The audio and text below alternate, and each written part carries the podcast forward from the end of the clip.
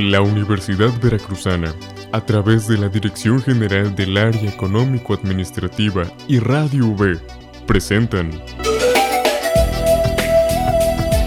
Lienzos de Economía con Alejandro Díaz Báez.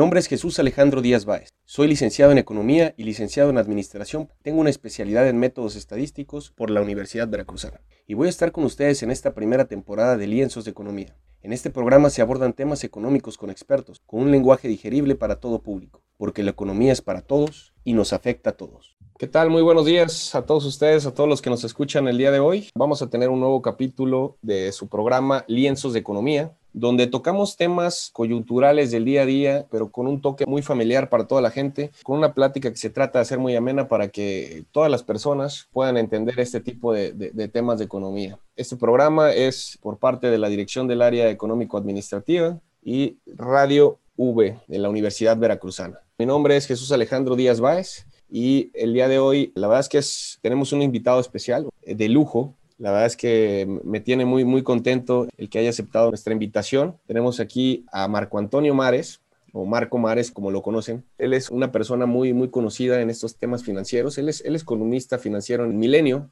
Él es conductor también en, Fórmula Financiera. Está en, en Alebrijes Águila o Sol, un programa de noticieros Televisa. Y pues bueno, él es director también de www.marcomares.com.mx, donde escriben personas muy reconocidas, entre esos un invitado que ya tuvimos aquí, que es este, Gabriela Siller. Y pues bueno, la verdad es que toda esta información económica y financiera, pues creo que no hay una, mejor persona que, Marco Mares. Y me, me, atrevería a decir que es uno, si no es que el mejor este, periodista financiero que existe en nuestro país.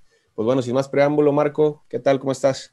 ¿Qué tal Alejandro? ¿Cómo estás? Muy buenos días. Me da muchísimo gusto estar aquí contigo y con tu audiencia. La verdad es que eh, pues tus palabras me halagan mucho y yo te agradezco mucho. Solamente soy un reportero especializado en materia económica, financiera de negocios y actualmente escribo mi columna en El Economista, un periódico especializado. Pues me ha dado acogida desde hace eh, pues más de cuatro años. Previamente estuve otro tiempo, pero bueno, Actualmente escribo ahí y estoy a tus órdenes, Alejandro. Hombre, muchísimas gracias.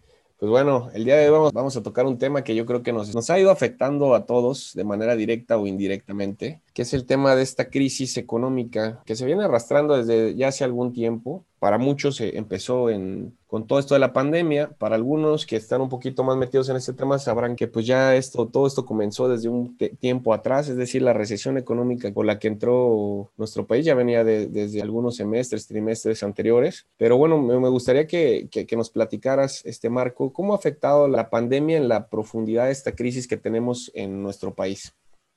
Muy bien, Alejandro. Bueno, pues yo creo que tenemos que dar un poquito de contexto y aclarar un poquito los términos. Para empezar, yo diría que no estamos viviendo una crisis económica en realidad. Creo que lo que estamos viviendo, para empezar por la nota, como siempre empezamos los reporteros, una crisis de crecimiento económico en nuestro país. Y es una crisis que se ha gestado durante mucho tiempo, pero que durante el actual gobierno se ha profundizado ¿A qué me refiero? Me refiero a que no hay una crisis como las crisis económicas que durante más de 30 años tuvimos en México. Crisis con los apellidos que tú le quieras dar a cada una de ellas, desde la crisis del petróleo, la crisis de la deuda, la crisis del déficit público, la crisis bancaria. Todas estas han sido crisis que han llevado a una inestabilidad en distintos órdenes y con marcado énfasis en distintos indicadores de la economía mexicana. Esas sí fueron crisis económicas, algunas de ellas resultantes del modelo económico que se aplicó en su momento, otras por severos y crasos errores que se cometieron en la implementación de políticas y otras por la circunstancia internacional que también juega un papel muy importante en la operación, en la actividad económica de los países. Bueno, pues en ese sentido, México hoy no está viviendo una crisis económica, sí está viviendo una crisis de crecimiento económico porque de alrededor de 15, 20 años de crecimiento mediocre que se registró en nuestro país, con un crecimiento promedio de alrededor del 2% anual, pues veíamos que era un crecimiento insuficiente para el tamaño de la economía mexicana. Desde hace mucho tiempo sabemos que la economía nacional debe de crecer entre el 6 y el 7% anual de su Producto Interno Bruto para poder comenzar a tener un progreso social. Y ese crecimiento alto no solamente debe ser un crecimiento alto, sino también un crecimiento sostenido en el tiempo. Quiere decir que deberíamos de tener un crecimiento de entre 6 y 7% por un periodo mínimo de entre 25 y 30 años, cosa que no hemos tenido en los tiempos actuales.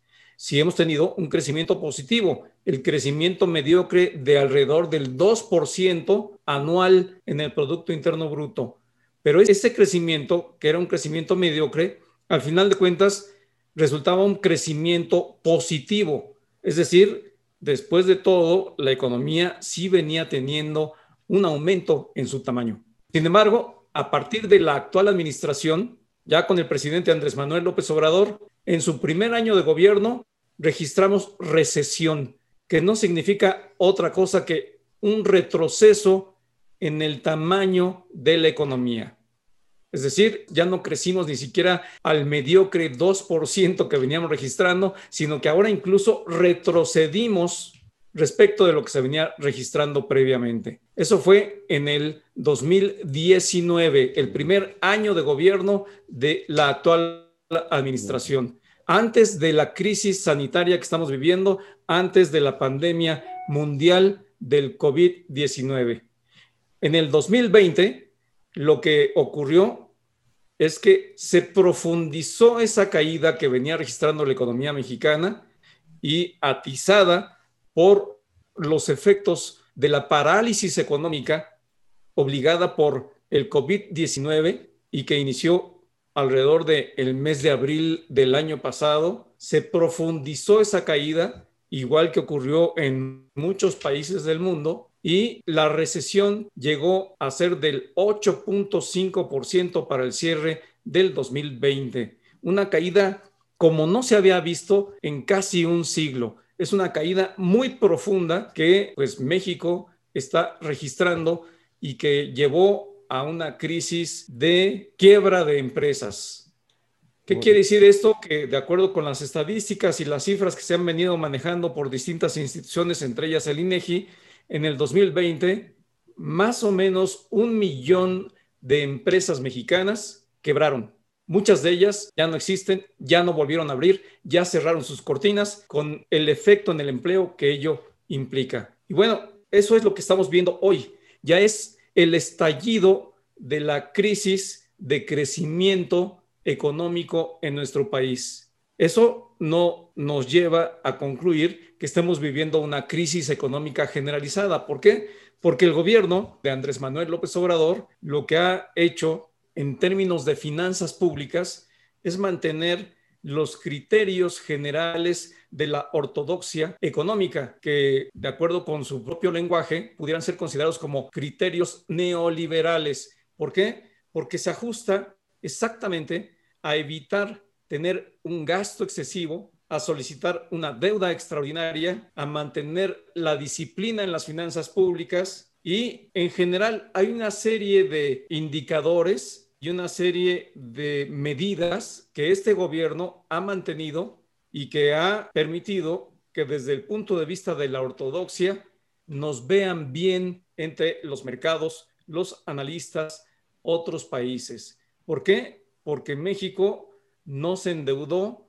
porque México está en una situación financiera más o menos estable y ahorita entramos a ese tema si quieres Alejandro, pero en términos generales hoy no existe una crisis económica como tal, sí existe una crisis, una crisis de eh, crecimiento económico y esa crisis nos está llevando a tener otros impactos que platicaremos más adelante Alejandro. Muy bien, Marco. Oye, qué, qué interesante aquí lo, que mencionas, porque, pues bueno, cuando anteriormente que entrara el, periodo de este nuevo presidente Andrés Manuel, este, normalmente siempre se le recriminaba a los gobiernos actuales, es decir, eh, en el momento en el que estuvo Peña Nieto, de que tenían un crecimiento muy bajo, decían, ¿no? Pues están creciendo al 2.3, están creciendo al 1.7, qué sé yo, y decían es que eso es un crecimiento muy, muy bajo. Si cuando llegue esta nueva administración se va a crecer, porque ellos prometían un crecimiento anual del 4%. Y como bien está diciendo, pues bueno, ni siquiera ni en el primero ni en el segundo año se está logrando. Aquí la cosa importante que, creo, no sé, no sé, tú me dirás, por ejemplo, México este, eh, tuvo, un, decrecimiento para este, para este último año, el 2020, el, año donde entró la pandemia mundial, pero posiblemente fue una caída todavía más dura de lo que se pudiera haber tenido si se hubieran tomado a lo mejor otras medidas más pertinentes.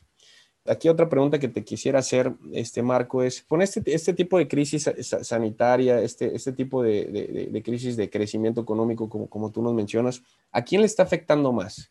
le está afectando más a las empresas, le está afectando más a la gente de pie, a la gente que, a la gente obrera, a la gente, eh, ¿a qué estrato o qué, nos pudiera decir de, todo esto?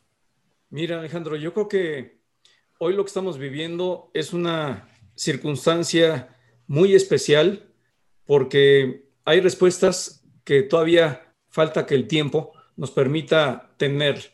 En primer lugar, creo que está por verse qué tan grave fue que el gobierno mexicano no aplicara una política fiscal de apoyo a las empresas y ciudadanos en medio de la pandemia, en medio de la crisis sanitaria más severa que se ha registrado en el mundo, como lo hicieron otros países. Aquí lo que hemos escuchado de parte del secretario de Hacienda y Crédito Público, Arturo Herrera, es en el sentido de que México no podía darse el lujo de llevar adelante un programa de apoyo fiscal como el que está aplicando el gobierno de Estados Unidos y que llevó a aplicar un billón de dólares para apoyar a empresas y personas, más el programa de infraestructura que en los últimos días está anunciando y que va a llevar adelante por alrededor de otros 3 billones de dólares, cantidades verdaderamente inconmensurables, inimaginables, cantidades que ya están colocando hoy en el foco de atención a nivel internacional, que Estados Unidos será y está siendo ya la principal economía mundial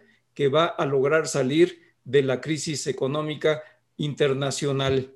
Bueno, en México, el presidente de la República dijo que no iba a apoyar a las empresas, que las empresas tenían que rascarse con sus propias uñas y que las que no pudieran rascarse con sus propias uñas de plano iban a quebrar como finalmente quebraron. Esa fue la apuesta del gobierno mexicano y el secretario de Hacienda dijo, nosotros no podemos hacer una política fiscal semejante a la que hacen los países desarrollados porque nosotros no tenemos la misma capacidad de endeudamiento.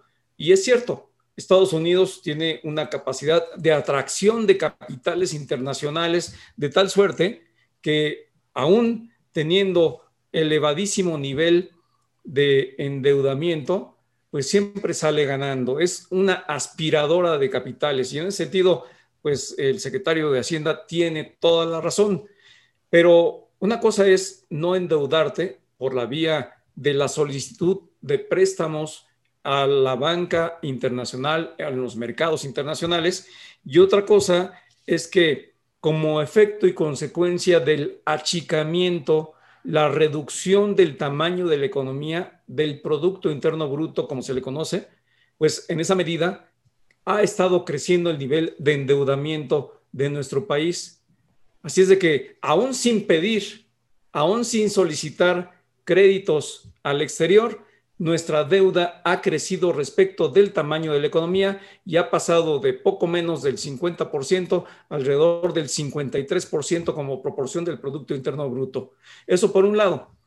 Por eso yo considero que todavía está por verse quién tiene la razón. Si el gobierno, el secretario de Hacienda, que dicen nos hemos portado bien, no nos hemos endeudado, a diferencia de otros países, incluso del mismo nivel de desarrollo que el nuestro, incluso de Latinoamérica, que se endeudaron y hoy no tienen credibilidad y confianza en los mercados porque no tienen capacidad económica para pagar. México no se endeudó y eso es un punto, una palomita eh, muy positiva para la economía mexicana. Ya lo veremos.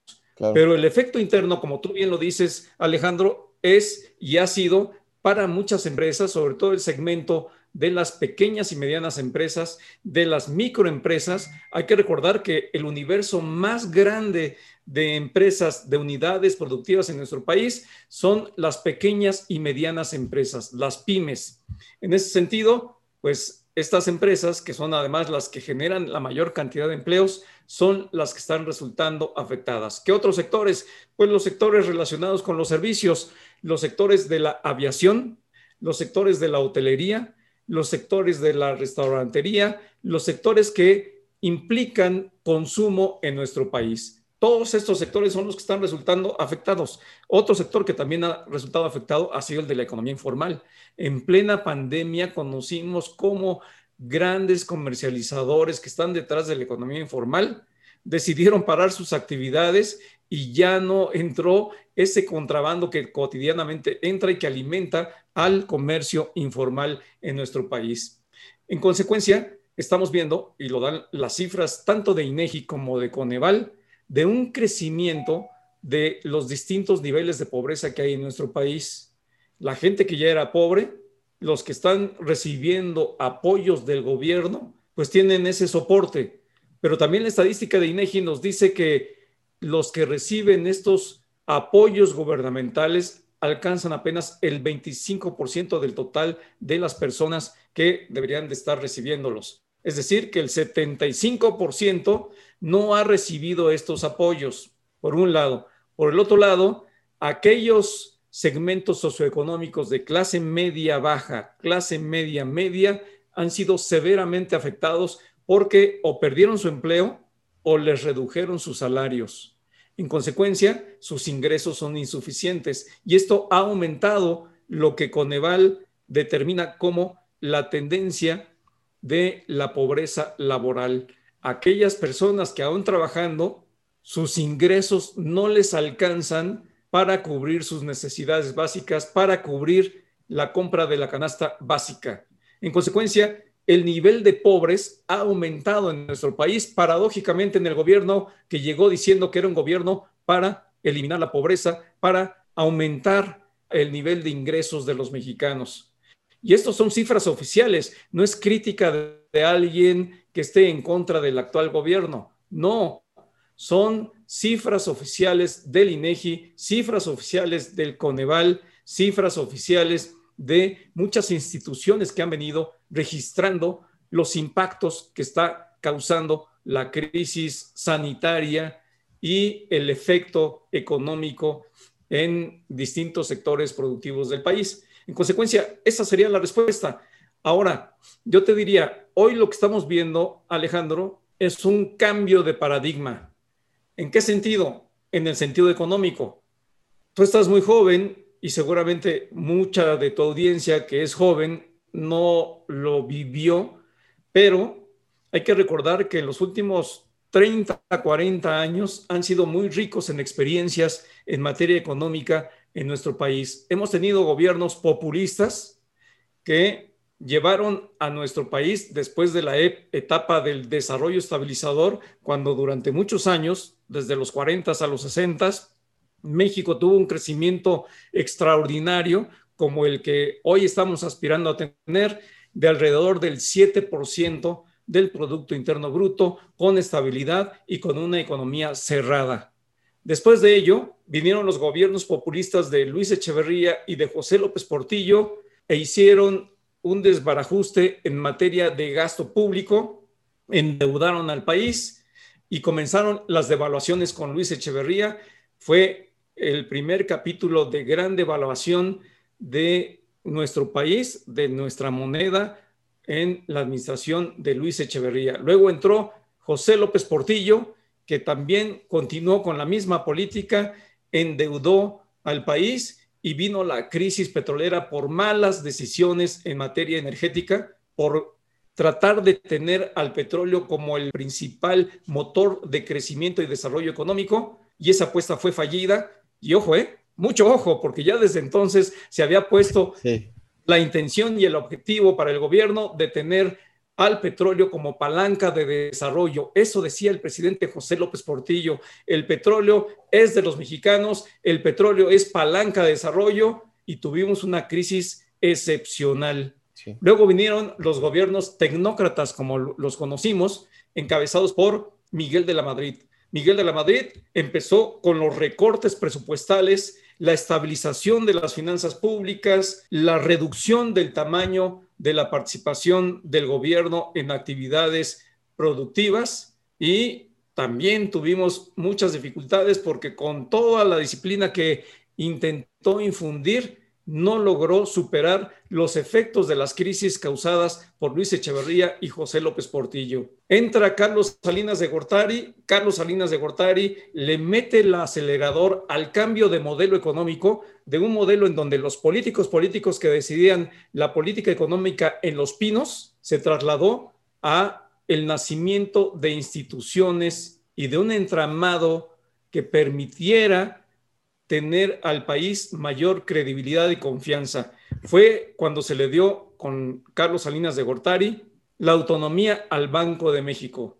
Fue cuando México ingresó al Tratado de Libre Comercio norteamericano, que también fue un empuje espectacular, y fue cuando se registró el mayor redimensionamiento de la participación del gobierno en actividades productivas, lo que hoy están tratando de echar atrás. Bueno, eso fue también un cambio de paradigma de los políticos políticos a los tecnócratas, un cambio de modelo de economía cerrada y economía basada en el gasto público a un cambio de un modelo que pretendía abrir la economía, tener asociación comercial con otros países y buscar tener una ortodoxia en el manejo económico y que ya no fuera el presidente de la República el que decidiera la política económica, que se hiciera a través de las instituciones, a través de la Secretaría de Hacienda, por una parte, y a través del Banco de México Autónomo, por la otra, nació también la Comisión Federal de Competencia Económica, nacieron muchas instituciones que hoy están siendo defenestradas y que permitieron que comenzara a tener un viraje ese modelo económico para desligarlo del el interés político y que el interés económico prevaleciera. Desafortunadamente, el acuerdo comercial entre México, Estados Unidos y Canadá sí nos impulsó, pero desafortunadamente no fue parejo. No se tuvieron todas las condiciones internamente para que se aprovechara ese gran empuje y ese arrastre que nos eh, significaba el tren del comercio trilateral y el país registró una región muy productiva, muy rica y otra región muy pobre y excluida, el norte y el sur. Y en esos términos pasamos más de 20 años en los que desafortunadamente tampoco buscamos, porque eso fue responsabilidad de los gobiernos mexicanos, fue responsabilidad de México, no buscamos las oportunidades para que la derrama fuera general y que nos arrastrara a todos los mexicanos en esa tendencia positiva económica. Y luego vinieron pues todos eh, los cambios a nivel político que hay que decirlo, fueron bien importantes y por eso hoy estamos viviendo lo que estamos viviendo. Por eso este gobierno que está en funciones pudo llegar por todos los cambios en el sistema político democrático de nuestro país, estamos viviendo lo que estamos viviendo. Pero en el Inter, lo que ocurrió es que hubo una transición, hubo una ampliación de la participación de los partidos políticos en el Congreso y las fuerzas políticas hicieron que las reformas de segunda generación, las reformas económicas, se tardaran muchos años en llegar. Primero fue el PAN como oposición, que cuando no estaba en el gobierno se oponía a las reformas económicas. Cuando llega el gobierno se da cuenta de que se tenían que hacer esas reformas económicas y las empieza a buscar, tratar de realizarse y no lo pueden lograr porque el PRI se opone cuando estaba en la oposición. Luego regresa el PRI y el PRI con Enrique Peña Nieto logra que se aprueben esas reformas económicas de segunda generación y esto sí lo deben de tener ustedes muy claro, porque aunque son jóvenes, sí lo vivieron. Ahí fue cuando el presidente Enrique Peña Nieto logra estos cambios y logra que el foco de atención se concentre en México. México fue objeto de la atención mundial de las inversiones. Le llamaban el Mexican Moment por la gran cantidad de inversiones que estaban atrayendo la apertura en el sector energético, las rondas petroleras y todos los cambios que se dieron en el sector de telecomunicaciones, la reforma educativa, etcétera. Nunca ningún otro país había logrado tantas reformas económicas como se lograron en ese gobierno y termina el, gobierno con los escándalos de corrupción, con todos los problemas que todos conocemos y que todo el mundo eh, aborrece, y eso genera un ambiente en el cual la población mexicana, harta de lo que veía en la televisión, lo que oía en el,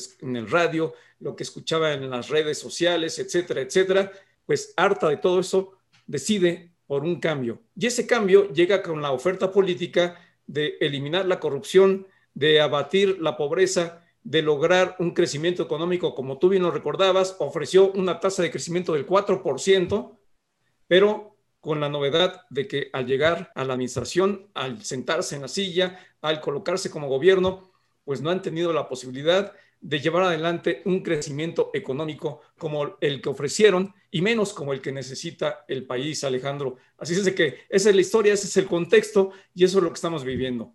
No, hombre, interesantísimo este, este, este, repaso por, este, por todos los tipos eh, pues de administraciones que ha habido, ¿no? Desde, desde algunos un poquito con eh, economías más cerradas, desde posteriormente la entrada del famoso neoliberalismo y ahora pues este, este que parece que, que, poco a poco se va quitando, ¿no? Aunque muchas veces se menciona que, que, que, este, que esta nueva administración parece que quisiera regresar al pasado. Em, mencionabas un poco, Marco, la parte, por ejemplo, del, de, del petróleo, que se quiere, que, se, en, en aquellos tiempos en, los tiempos de, López Portillo principalmente, este, que se quería ver como una, una palanca del crecimiento o palanca del desarrollo en nuestro país al petróleo, Pemex, ¿no? La, digamos que una, empresa que, diera muchísimo para, para nuestro país.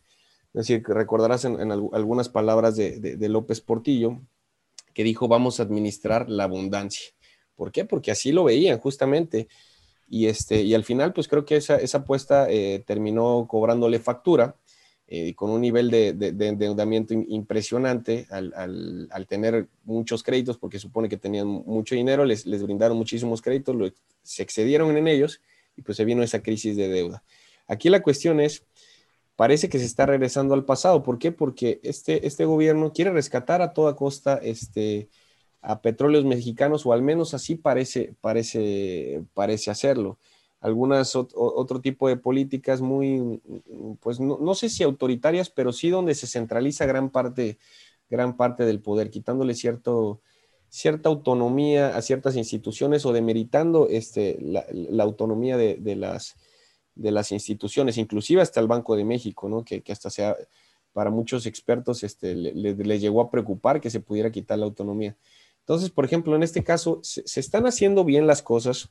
Se está, por ejemplo, al, menos en el caso de, Pemex, querer rescatar a Pemex, querer este, poner las refinerías, por ejemplo, eh, ¿está tomando buenas decisiones a tu parecer este Marco? Pues mira, yo creo que lo que tenemos que pensar son en los hechos fríos, tal cual. ¿Qué está pasando en el mundo? En el mundo lo que está pasando es que los países desarrollados y aún los no desarrollados están buscando transitar de la energía generada con combustibles fósiles a la energía generada con energías limpias, en primer lugar. Eso es lo que está pasando a nivel mundial. Bill Gates lo que está haciendo es tratar de pregonar a nivel internacional que hay que buscar no solamente reducir sino eliminar a cero la emisión de carbono. ¿Por qué? Porque está en riesgo el planeta entero. El cambio climático es una realidad. Y así como mucha gente no cree en el COVID-19, hay muchísima gente en el mundo que dice que el cambio climático es un invento. Y que lo crean mucha gente, pues la verdad no llama mucho la atención. Llama la atención que lo sigan creyendo y aunque no lo crean, lo utilizan como bandera política, muchos políticos y aún gobernantes que lo abanderan por razones políticas, aun y cuando saben que están en el error.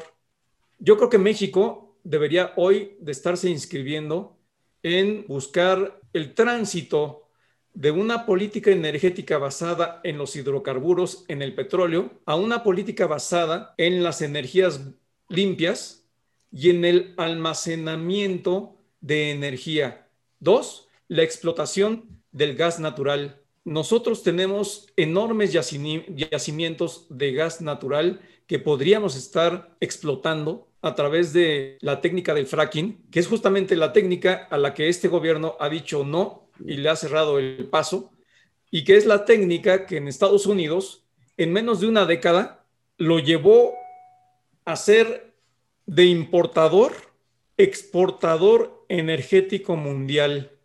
Hoy estamos viviendo en la zona norte que representa la zona comercial más barata en términos de precio del gas natural y nos estamos beneficiando porque somos vecinos de Estados Unidos, en donde se llevó adelante la revolución del fracking, en donde están haciendo la explotación de gas y petróleo a través de esta técnica. Y México, a pesar de que tiene yacimientos inmensos y que venía preparándose desde el gobierno anterior para avanzar en esa ruta, llega el nuevo gobierno y la cancela.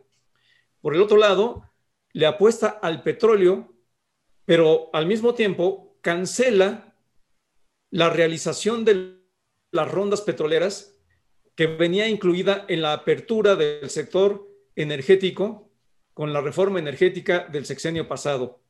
Y eso pues se venía llevando a cabo por un criterio muy básico y esencial. El gobierno mexicano, como cualquier gobierno, está acotado por la cantidad de ingresos que recibe. El gobierno no genera dinero, salvo cuando los gobiernos sacan la maquinita e imprimen billetes, pero los gobiernos no generan riqueza. Son las empresas, las sociedades las que generan la riqueza. Pero si el gobierno decide que va a ser el gobierno el que controle, el que invierta, el que realice la operación del sector energético, pues esa historia ya la sabemos. No nos alcanza no tenemos los recursos. Por eso se había hecho la reforma energética para que participaran inversionistas privados nacionales e internacionales y el gobierno pudiera destinar esos recursos a otras actividades sociales más importantes o de una importancia diferente. Pero este gobierno ha decidido, incluso desde antes de que fuera gobierno, decidió que se detuvieran las rondas petroleras, ya como gobierno decidió que se detuvieran las rondas las subastas de largo plazo en el sector eléctrico y está cerrándole las puertas a las inversiones. Y tú como economista sabes que los motores del crecimiento económico son fundamentalmente el consumo y la inversión. Y si la inversión está siendo apaleada, está siendo asustada, pues obviamente vamos a ver que la tendencia que venía registrándose no solamente en este gobierno, ya desde antes de que viniera este gobierno, ya veníamos con muchos meses antes de empezar este gobierno de un descenso notorio en el nivel de inversión en nuestro país. Bueno, pues ahora con todas las decisiones que han tomado, como la cancelación del aeropuerto internacional de la Ciudad de México, como la cancelación de la construcción de, de la planta cervecera Constellation Brands, como muchas otras que han venido tomando y todas las que tomaron en el sector energético, más las que se están tomando en el sector de las telecomunicaciones, obviamente están haciendo todo para que caiga el interés de México. Aquel Mexican Moment, que te acuerdas ahora que yo te refería, ya desapareció. México ya cayó, de acuerdo con lo que dice A.T. Kearney, de el top 25 de los países más atractivos para la inversión extranjera. Pero antes estuvimos en el top 10. Incluso estuvimos a punto de llegar al top 5. Bueno, pues ahora ya no estamos en el top 25. Estamos fuera de las principales listas de atracción de las inversiones. Y luego, esto tampoco es crítica, son cifras de la Secretaría de Economía.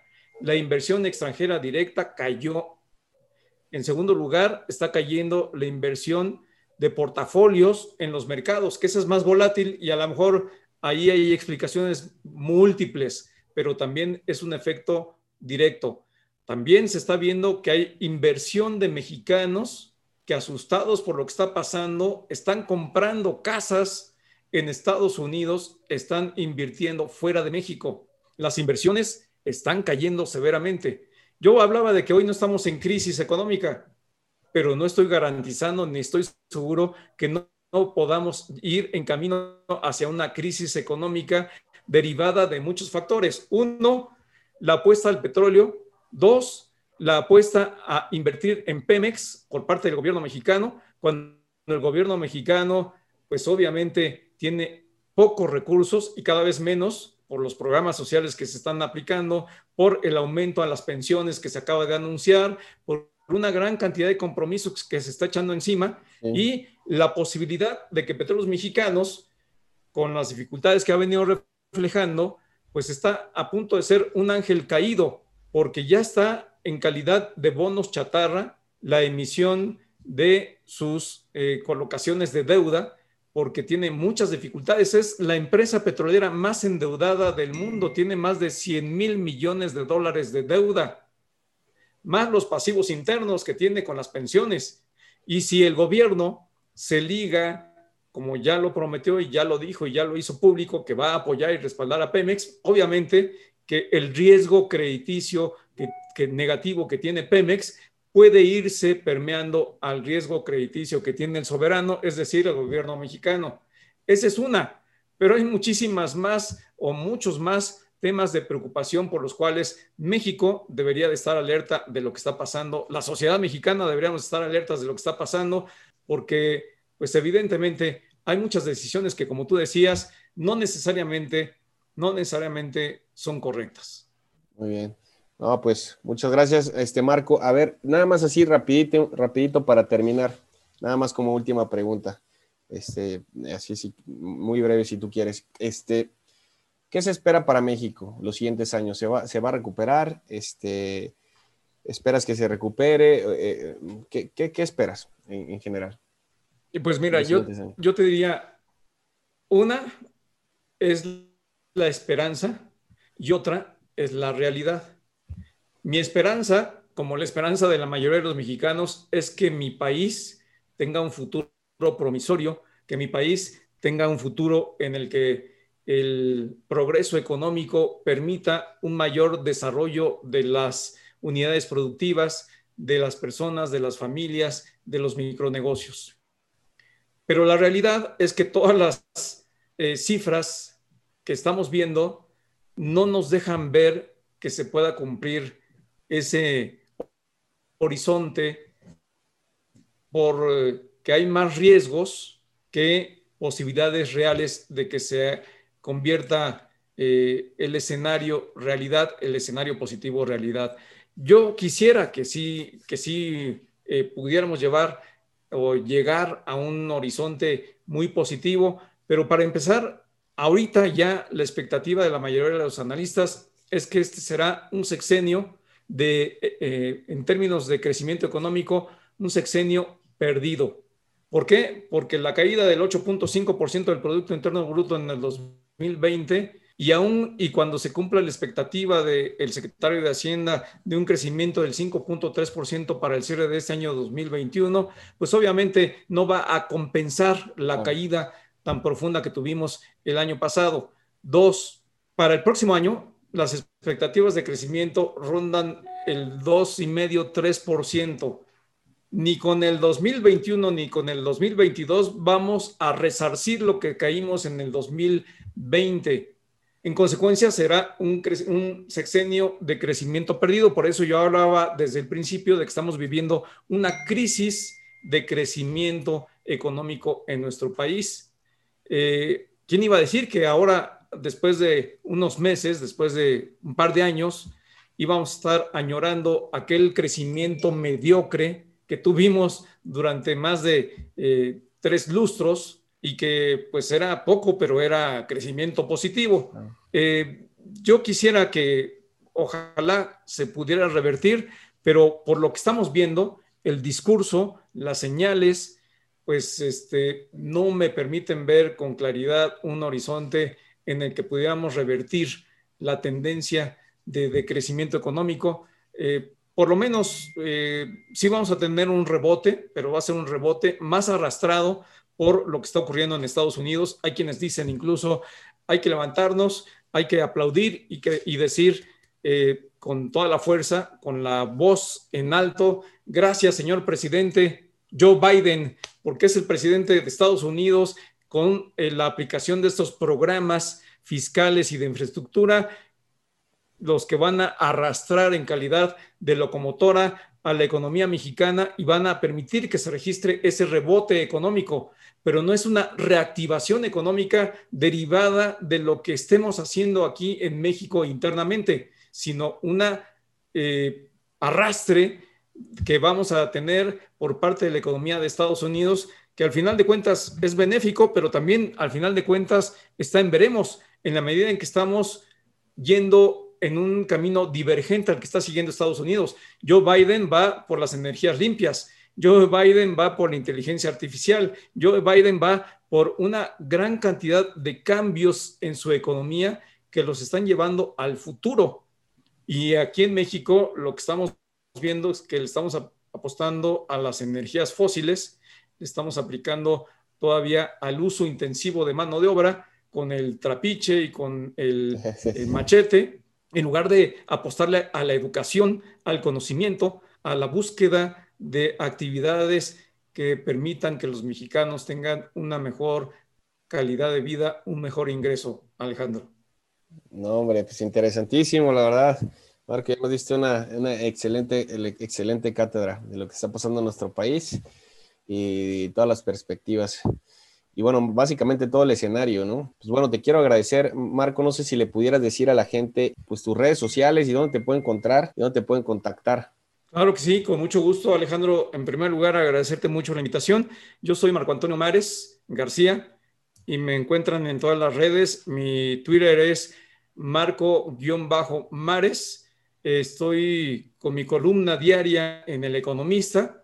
Eh, todos los días me pueden escuchar en Radio Fórmula, en el programa Fórmula Financiera y también los domingos en Alebrijes Águila o Sol, en Foro TV y pues con mucho gusto, pues a través de eh, pues todas las, las, redes sociales ahí me pueden encontrar. Pues muchísimas gracias Marco, te agradecemos, la verdad es que un, este, un, privilegio haberte tenido aquí en la Universidad Veracruzana. Y pues esperemos que, que, más adelante quizá nos, nos pudieras acompañar y, y, platicar a lo mejor de alguno, algún otro tema pues agradecerle también a todo nuestro auditorio porque que, nos, que nos acompañó en este nuevo capítulo de Lienzos de Economía y pues eso es todo por el día de hoy. Muchas gracias.